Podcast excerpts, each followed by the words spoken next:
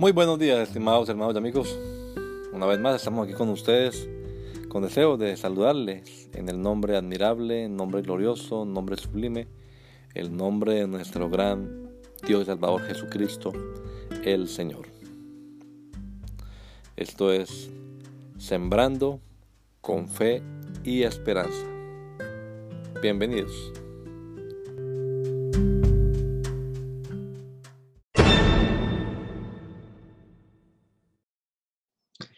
Cargas pesadas. Ahora pues, ¿por qué tentáis a Dios poniendo sobre la cerviz de los discípulos un yugo que ni nuestros padres ni nosotros hemos podido llevar? Hechos 15:10. El Evangelio es sencillo. Nosotros lo complicamos. La cuestión en discusión aquí es que algunos hermanos judíos, al enterarse que también los gentiles estaban formando parte de la iglesia, habían dicho, es necesario circuncidarlos y mandarles que guarden la ley de Moisés. En otras palabras, querían agregarle unos cuantos requerimientos a la gracia de Dios. Pero no, la gracia es suficiente. Pedro continuó diciendo, después del verso de hoy, antes creemos que por la gracia del Señor seremos salvos de igual modo que ellos. Y finalmente la discusión terminó con una carta enviada a las iglesias que se estaban formando entre comunidades no judías, en las que se nos recomiendan algunas cosas básicas.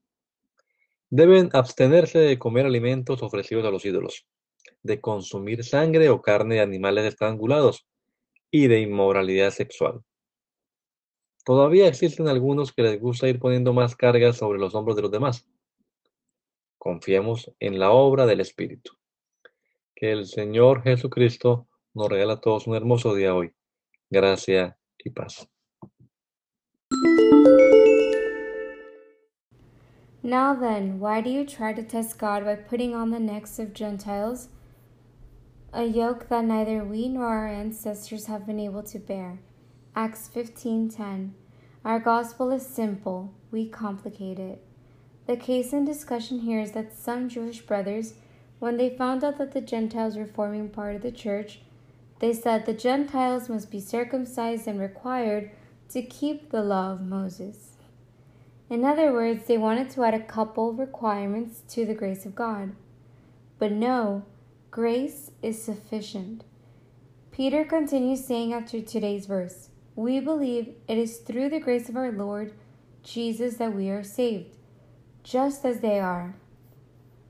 Finally, the discussion ends with a letter sent to the churches that were forming among non Jewish communities, in which some basic things were recommended that they should abstain from food sacrificed to idols, from blood, from the meat of strangled animals, and from sexual immorality.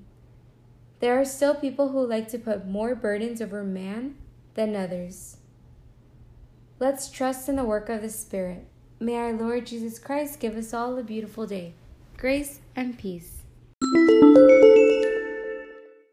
Cargas pesadas. Agora, pois, por que tentais a Deus, pondo sobre a cerviz dos discípulos um jugo que nem nossos pais, nem nós pudemos suportar? Atos 15, 10. O Evangelho é simples, nós o complicamos. A questão em discussão aqui é que alguns irmãos judeus, ao saber que os gentios também faziam parte da igreja, disseram: é necessário circuncidá-los e ordenar que guardem a lei de Moisés. Em outras palavras, eles queriam adicionar alguns requisitos à graça de Deus. Mas não, a graça é suficiente. Pedro continuou dizendo, depois do versículo de hoje: Mas cremos que somos salvos pela graça do Senhor Jesus do mesmo modo que eles também. E por fim, a discussão terminou com uma carta enviada às igrejas que estavam se formando entre as comunidades não judias, na qual alguns pontos básicos são recomendados: abster-se de comida sacrificada aos ídolos, do sangue, da carne de animais estrangulados e da imoralidade sexual. Porém, ainda há alguns que gostam de colocar mais fardos sobre os ombros dos outros. confiemos na obra do Espírito.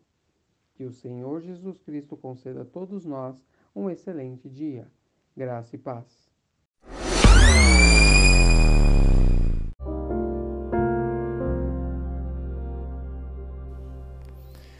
La Iglesia Pentecostal Unida Latinoamericana en Baltimore nos estamos reuniendo en la 8301 Liberty Road. 8301 Liberty Road, Windsor Mill, Maryland 21244. Y nuestras reuniones son los días domingo a las 8 de la mañana. Domingo 8 de la mañana tenemos el servicio de adoración, alabanza y enseñanza de la palabra de Dios. Venga juntamente con su familia y allegados. Serán todos bienvenidos a nuestra reunión dominical. Recuerde, Jesucristo es el verdadero Dios y la vida eterna. Primera de Juan 5:20. Y si otros días madrugamos a buscar la comida que perece, ¿por qué no hacerlo el día domingo para buscar la comida que a vida eterna permanece? Le esperamos.